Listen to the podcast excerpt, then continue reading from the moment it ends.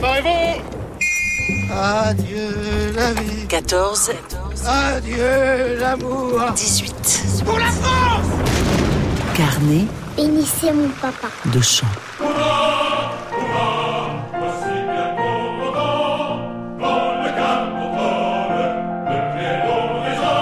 Aujourd'hui, nous allons parler des troupes indigènes, comme on les appelle. Les tirailleurs sénégalais, les tirailleurs algériens, les tirailleurs marocains. Toutes ces troupes venues de l'empire colonial français et constituées principalement de soldats non européens.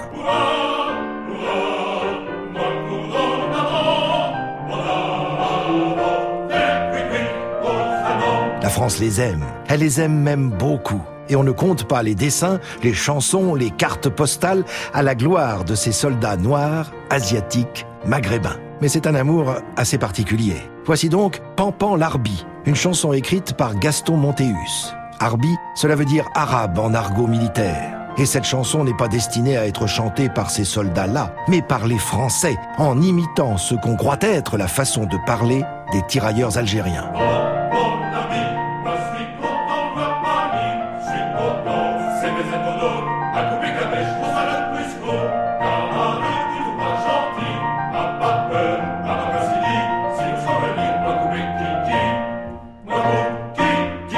Moi, coupe Kiki.